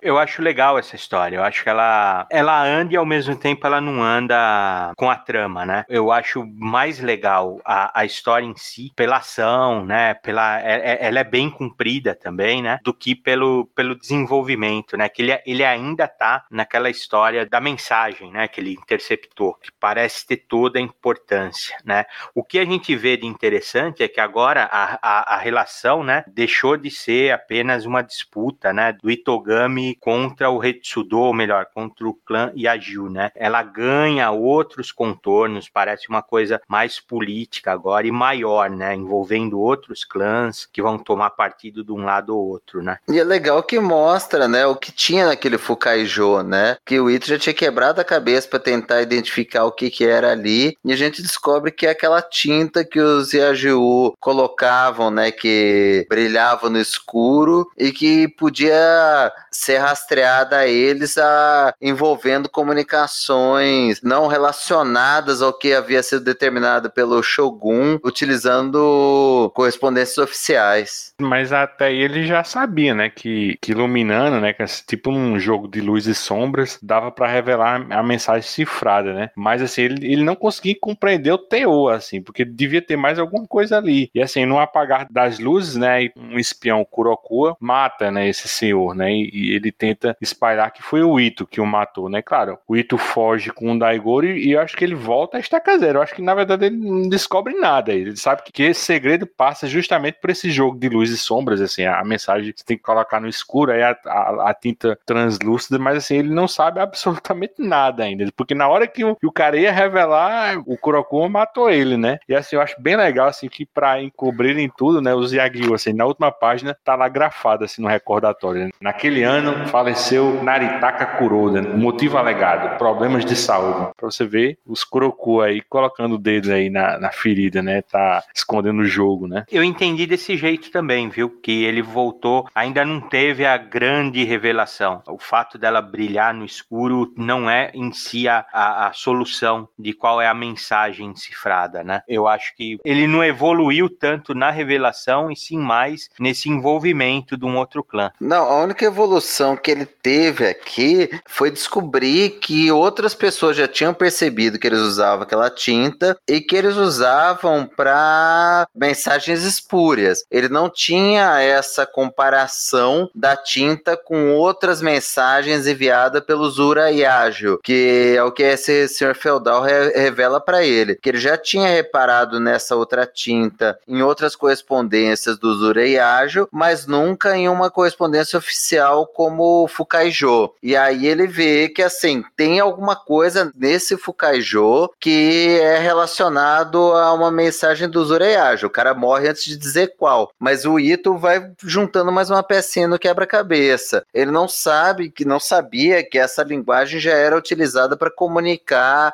missões ou, ou, ou, deveres do Zureyajo que o, o Shogun não deveria saber. Reginaldo, antes da gente ir para a próxima história, né, que é a última. Você acha que o Ito possuía uma, uma, armadura dessas, né, antes de tudo ir pro saco, assim, quando ele era executor? Eu até dei uma lida mais sobre armadura, assim, samurai, para ver se eu conseguia responder isso daí de forma fácil. Eu acho que a família dele deveria ter alguma coisa. A associação da armadura samurai, pelo menos do que eu pesquisei, ela era mais uma coisa cerimonial, né, e de performance do que de propriamente de combate assim mesmo, sabe? Último Samurai do Tom Cruise, que até o Tom Cruise usa, usa a armadura do cara que ele matou. não usa máscara nem nada, né? Não usa capacete, nada, né? Ninguém usa porque tem que valorizar os artistas, né? Mas é ótimo o filme, não tô criticando não, que eu gosto dele, eu acho um barato esse filme. Só, só que realmente, assim, não era uma coisa que você via no dia a dia, né? Pelo que eu li, a armadura era mais usada, assim, como uma... a parte que o Mauro falou mesmo, a parte de reverência aos antepassados e uma coisa de tradição. E no campo de batalha mesmo, ela era usada quase como, não um porte-estandarte, mas um, uma coisa, assim, para relacionar com o terror, né? Para ser assustadora, para ser... É, representar os lados, assim. Ela era mais de performance do que prática propriamente dita, né? Assim, ela também não era tão pesada, não era igual uma armadura medieval, né? Eu cheguei a ver viajando assim, eu adoro isso. Então, eu fui naquele Museu dos Inválidos lá na França e lá tem uma seção só de armadura japonesa e eu fiquei lá, um, cara, eu fiquei horas lá dentro olhando cada detalhezinho assim, que era de uma riqueza de detalhes assim, uma filigrana por cima de um couro curtido, por cima de um, então ela servia de proteção sim, mas ela era realmente mais cerimonial assim. E é uma coisa maravilhosa, né? Aquela aquela máscara que você vê, até você vê na história o Daigoro brincando com a máscara, né? Você vê que nós falamos, ele tem pouco brinquedo mesmo, né? Então ele fica brincando com aquela máscara. A máscara era para realmente aterrorizar, né? E, e, é muito comum ela ter um bigode, a máscara de pelos mesmo, né? Então é bem legal assim. Outra coisa que eu usei para, eu fui agora até pesquisar para indicar, mas não dá para indicar mais não. Eu tenho um livro, cara, que chama Armas, é da La Fonte, que é um guia visual de armamento, maravilhoso, assim, maravilhoso, porque ele usa aquele tipo infográfico mesmo para detalhar as coisas assim, né? Cara, ele é riquíssimo de informação e tem uma parte também só para as espadas, para as armaduras e alguns conceitos que a gente às vezes tem até na cabeça por, por questão de realmente de cultura pop, alguma coisa assim que não é de fato mesmo, né? Então você vê a armadura com muita peça de seda, né? Muita coisa que não era para proteção necessariamente, né? O capacete muito pesado, né? O capacete tinha sobrancelha para parecer assustador. Eu recomendaria o livro se ele não tem, ele tá fora de catálogo, então eu achei ele por 450 pau, cara. É inviável. Assim, cara, a questão da armadura, né? No período em que se passa o Lobo solitário, ela já tinha completamente sido encostada. Ela serve muito mais como uma reverência. Né? O lobo solitário ela se passa no, no período Tokugawa. O Japão já havia sido unificado, já estava pacificado. A gente está no começo do período de decadência dos samurais. Então, realmente, assim, você ia achar pouquíssima gente que utilizasse as armaduras em situação de combate. Para você voltar na época útil dos samurais, podcast você teria que voltar lá para aquele período que eles chamam de período Heian, que é de 794 a 1180, no qual a maioria das guerras, né, dos combates, eram feitas a cavalo, em campo aberto, com flecha tal. E nessa época, os guerreiros iam sim para campo de batalha com armaduras, é, armaduras até pesadas, porque a maioria do combate se dava a cavalo. Então ele não tinha que fazer deslocamento carregando armadura, né? Você andar sei lá quantos quilômetros carregando uma armadura de 20 quilos, né? É inviável. Mas a cavalo, vestida no campo de batalha, para se defender de flecha e de golpes, assim, estilo justa, né? Em combates a cavalo, era algo útil. Com o tempo, com a alteração dos combates, principalmente quando a, as guerras no Japão passaram a ser guerras de cercos a castelos, então era muito, muito combate a pé em terrenos limitados, as armaduras foram sendo menos e menos utilizadas. Até porque essas armaduras japonesas, como o Regi falou, elas eram uma mistura de couro com placas de metal, mas ainda assim elas tinham muitas brechas, né, que permitiam avanços, ataques de espada nas juntas. Então elas acabavam não sendo algo tão prático. Elas ainda foram muito utilizadas, elas foram bastante utilizadas, só que elas passaram por um redesign. Então elas tiraram aquele peso excessivo dos combates a cavalo, elas passaram a ser predominantemente de couro com uma ou outra placa de metal nos pontos vitais, então mais próximo ao peito, realmente para tentar dar alguma defesa contra uma flechada, um golpe de espada mais direto. Mas assim, principalmente no período de maior guerra civil no Japão, que é o chamado período Sengoku, no qual as guerras tomaram uma proporção tão grande entre os clãs que todo mundo era chamado ao combate. Então, os senhores feudais passaram a recrutar camponeses, né? Não era mais gente de uma descendência nobre que podia comprar uma armadura para ir para o campo de batalha para tentar preservar a própria vida. Então, nessa época, né, que o, as guerras eram travadas com os chamados Ashigaru, que eram os camponeses recrutados a lutar como soldados, eles iam para o campo de batalha sem, sem armadura nenhuma. Quem tinha algum tipo de armadura eram realmente os que tinham alguma descendência nobre, que tinham algum dinheiro. E aí foi o que o Regi falou. Nessa época, principalmente, eles pegaram começaram a investir no poder simbólico da, da armadura. Então, somente assim, os generais, ou quem tinha uma, uma posição de ascendência no campo de batalha, ia totalmente trajado de armadura para intimidar os rivais para se destacar em relação aos Ashigarus e para exercer um poder de comando, para ser a pessoa que grita na hora de combate, vai por aqui, avança, recua, e os soldados identificarem ele facilmente como sendo né, um comandante. E aí essas armaduras elas vieram com aqueles, aqueles capacetes pesados, as máscaras com bigode que o Regi falou, os capacetes com uma meia-lua gigante, que eram muito mais para os soldados identificarem esse comandante no campo de batalha do que propriamente para protegerem a pessoa de algum golpe. Então essa foi mais ou menos a evolução da armadura até chegar ao ponto, né, que a gente está na história do lobo solitário, que quase ninguém mais usava e que ela era uma reverência ao antepassado que efetivamente usou aquela armadura num campo de batalha e sobreviveu. Para este homem, as estradas que percorriam eram o seu campo de batalha, um local sagrado de luta onde ele arriscava sua vida todos os dias.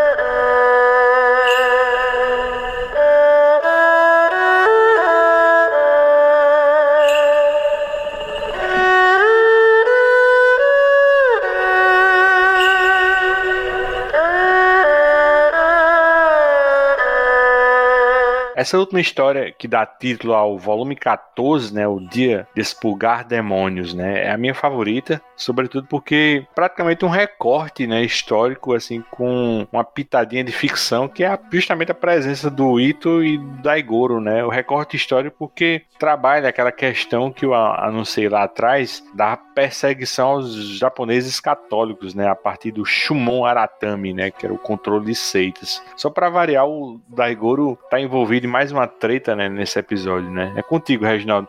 Apresenta esse capítulo final e dá teus dois centavos sobre esse enredo que põe em discussão a intolerância religiosa ele é bem legal mesmo pela questão histórica, é verdade. A gente não tem uma noção assim, ou estuda muito pouco, né, do Oriente, então a gente não tem ideia do que estava acontecendo aí na época, né? É um, é um país em abertura, assim, começo de abertura, né? Ao mesmo tempo que está se apegando a, a, aos costumes, né, aos, a, a tradição. Então, assim, você chega a ver aqui na série do Lobo Solitário arma de fogo, né? Eu não lembro se a gente vê algum estrangeiro assim, mas a questão aí da religião, se você assiste aquele filme Silêncio do Scorsese, é bem legal, eles falam Christian, né? Christian, assim como os cristãos, né, que são os cristãos japoneses, né, que eles foram convertidos principalmente por missionários, né, portugueses e espanhóis, né? que na base assim realmente do sacrifício, né, de quase um espião, né, às avessas, porque ao invés dele levar roubar a informação, eles levavam o evangelho, né, o cristianismo, e aos poucos eles foram inserindo isso no Japão com uma certa dificuldade, até porque a questão de construção mesmo de religiosidade é muito diferente, né? O japonês ele é muito apegado à natureza, à questão divina mesmo da natureza, assim, né? De ser uma coisa milagrosa, de ter espíritos nas coisas mais mundanas, como uma pedra, um lago, um, riacho, né? O sol. É, então eles tinham essa questão e para eles a abstração de um pós-vida com uma entidade superior, né? Era difícil de entender, assim. É, isso daí é bem pouco pincelado aqui, porque mostra principalmente o Daigoro fazendo uma amiguinha, uma amiguinha que é cristã, né? Então é até engraçado porque ele entra de gaiato, né? Quando está tendo uma fiscalização, né? Que o governo japonês não permitia a religião cristã, né? E ele entra na história aí e, por acaso e eles pegam um grupo, pega a menininha e pega ele, que você vê também aquela cena inusitada de fazer as pessoas pisarem em cima da figura, né? Santa, né? Da imagem santa cristã, né? Eu acho que é, não sei se é, é uma Nossa Senhora, não é? Alguma coisa assim que que eles estão pisando. É uma Nossa Senhora com o menino Jesus, uh, e assim, acho que é apostasia que chama isso, né? Que seria você renegar a religião, né? A sua religião. E as pessoas, né? Pro Daigoro, ele, como ele entrou de gaiato, ele entrou e saiu, mas a menina ficou e ela tá sendo, indo ser condenada, né? Pra uma coisa horrível, né? Que é uma crucificação inversa, de ponta cabeça. Se eu não me engano, uh, São Pedro foi crucificado dessa forma, que ele se julgava indigno de ser crucificado da mesma forma que Cristo. Então a história é cheia de detalhes, assim, ela é, ela é interessante. Praticamente o Itogami vai aparecer lá no final, sem violência, sem nada, salvando a menininha, resgatando a menininha, talvez um pouco tarde demais, mas levando ela para onde ela quer descansar, né, lá no templo, tudo, e ela acaba falecendo, assim. Então é uma história melancólica, mas não deixa assim de ser. Também chego a dizer que é quase a mais interessante do volume mesmo. Eu tava vendo esse filme, O Silêncio, né, que você indicou, ele é de 2016. Eu nem sabia que a temática era essa, assim, tão pouco que era do Martin Scorsese, né? Eu sempre tenho um delay para ver filme do Scorsese. Eu geralmente demoro um pouco porque quase todo filme dele tem, sei lá, duração de três horas e tarará, né? Aí eu acabo transformando numa série, assim. Esse silêncio, assim, tem duas horas e 40 minutos. Eu cheguei a uma hora e meia, né? Falta mais uma hora. E, cara, me chama muita atenção, assim, esse, esse apego, assim, exacerbado, assim, do católico japonês com a imagem, né? Porque eu tenho a impressão, bicho, porque que a esmagadora maioria, assim, dos cristãos ocidentais, eu acho que eles arregavam e davam uma pisadinha na imagem, uma cuspidinha no crucifixo, porque a opção era você morrer queimado, bicho, ou, ou como no caso aqui do Lobo Solitário, como você falou, né, ser crucificado assim numa praia e ficar ao relento, assim, podendo se afogar assim, na maré alta, ou até de insolação e desnutrição, né, para os que resistiam mais, né, em silêncio, até onde eu vi tem uma cena que rola a crucificação, mas não é de cabeça para baixo, como aí no gibi, né, a do gibi eu acho que é até mais pesada, né, que essa de cabeça para baixo. No, no, filme é na maré, viu, Luiz? É na maré. É, é, é uma das, das torturas, né, tem aquela outra também da água que, que vai gotejando. Tem uma mais pro final que você não viu, então não vou contar. É, olha, é pesado. Mesmo. Tem uma hora que os Zikis 2 estão para levar assim quatro reféns da aldeia, né? Que é justamente isso aí. Aí os padres jesuítas assim tentam se despedindo desses aldeões assim, assim o, o padre que é o aquele faz o Andrew Garfield, né, que fez o Homem-Aranha, diz para eles pisarem nas imagens, mas o, o Adam Driver, né, naquela pecha de cuzão do Kylo Ren, é bem enfático para não pisarem, né? Bicho, é, eu tô gostando pra caramba, é bem legal esse filme. Amanhã eu termino de ver. Você conhece o filme, Mauro? Eu tava faz tempo para assistir, mas eu tô nessa do Luigi. Duas horas e pouco, acabei deixando, mas eu queria bem assistir esse filme, não, ainda não vi. E assim, sobre a história, pô, é assim, impactante, né? Você vê a questão da intolerância religiosa, né? Geralmente a gente está acostumado a ver a Igreja Católica fazendo isso com as outras fés e a gente aqui vendo, né, o, o governo japonês fazendo em relação à fé católica. Embrulha o estômago, né? A, a tortura que eles submetem à menininha. E, e não era algo incomum, né? A fé ela era encarada no Japão dessa época como algo muito político, como um fator de instabilidade que poderia ameaçar o shogunato. Então, vários outros daimyos e, e figuras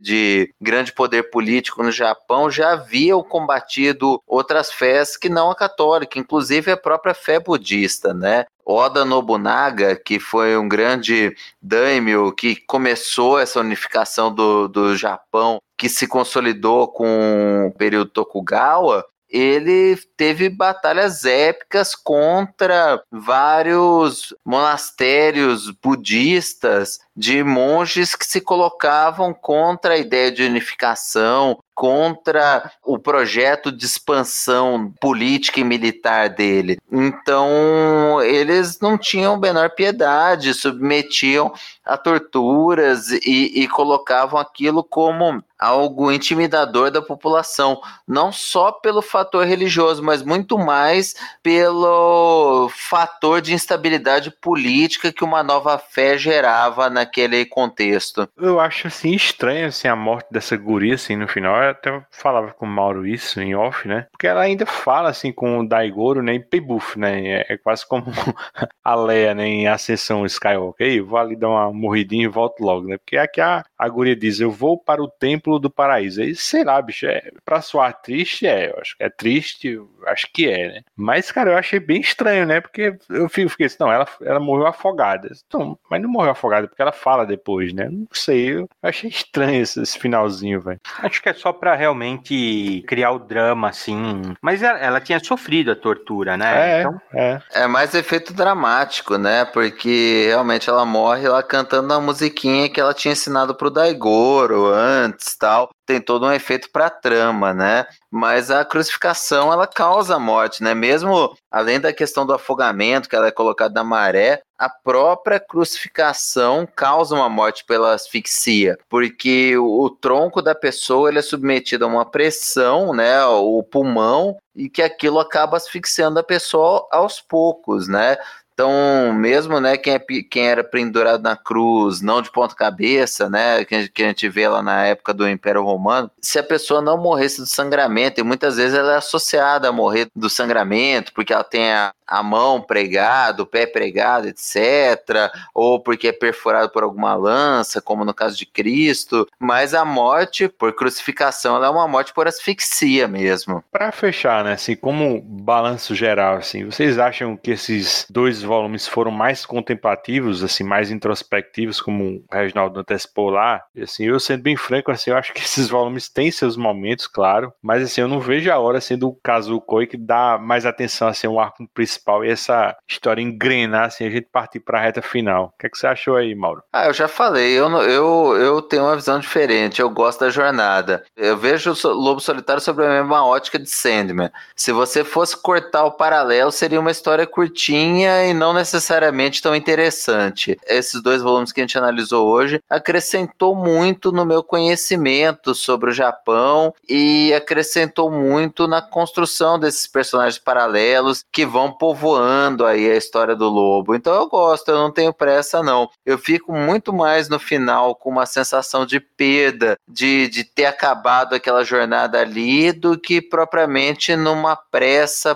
pela conclusão. E aí, Reginaldo? Eu, eu, também gosto da jornada, gosto sim, mas eu percebo que as histórias é, é um recurso narrativo tirar né, a, a, o foco do, do protagonista para, vamos dizer assim, valorizar essa jornada e deixar ela mais longa. É isso que está acontecendo. Essas duas edições eu percebo nitidamente isso. Tem pouquíssimo assim desenvolvimento, mas não é ruim, muito pelo contrário, eu também gosto do que está sendo apresentado, né? Mas eu não vejo assim, por exemplo, ah, eu entendi agora um pouco mais do Itogami. Ah, agora eu entendi. Não, não tem isso, de fato. Então, o que às vezes tem Sandman, tem, nas histórias que o Sandman não está conduzindo a trama, você vê, seja pela participação dele, seja pela participação, às vezes, de algum elemento que já tinha sido apresentado, um desenvolvimento. Aqui eu vejo mais, sim, refreando a, o, o andamento para valorizar a jornada, né? Não é ruim ruim, é feito. Olha, se, se isso der uma estratégia, aqui acertou em cheio, porque eu gosto e eu acho. Não enriquece a trama, mas enriquece se realmente seu conhecimento é, dessas coisas do Japão, assim, a, a questão da falcoaria, da, do cristianismo. A gente tem pouco acesso a isso e quando vê isso numa história é interessante, né? Pelo menos para mim tá sendo. Não lembrava de muita coisa, então revisitar assim tá sendo bem legal.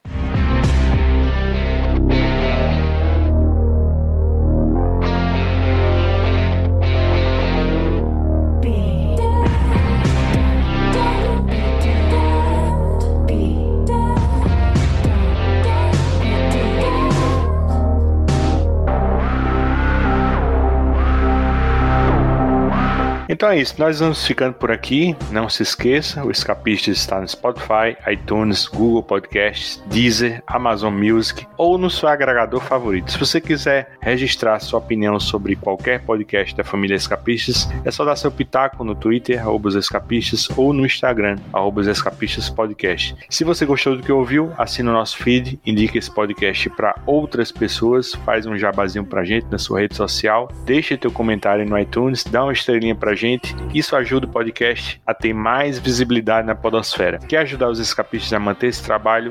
Compre teu Lobo Solitário, livro, Blu-ray, qualquer coisa, através de nossos links e banner no site. Eu gostaria de agradecer aos meus honoráveis amigos Mauro, Domo arigato, Reginaldo. Opa, valeu aí. Um abração, pessoal. Fiquem em casa, cuidem dos seus mais do que nunca e até o próximo Os Escapistas.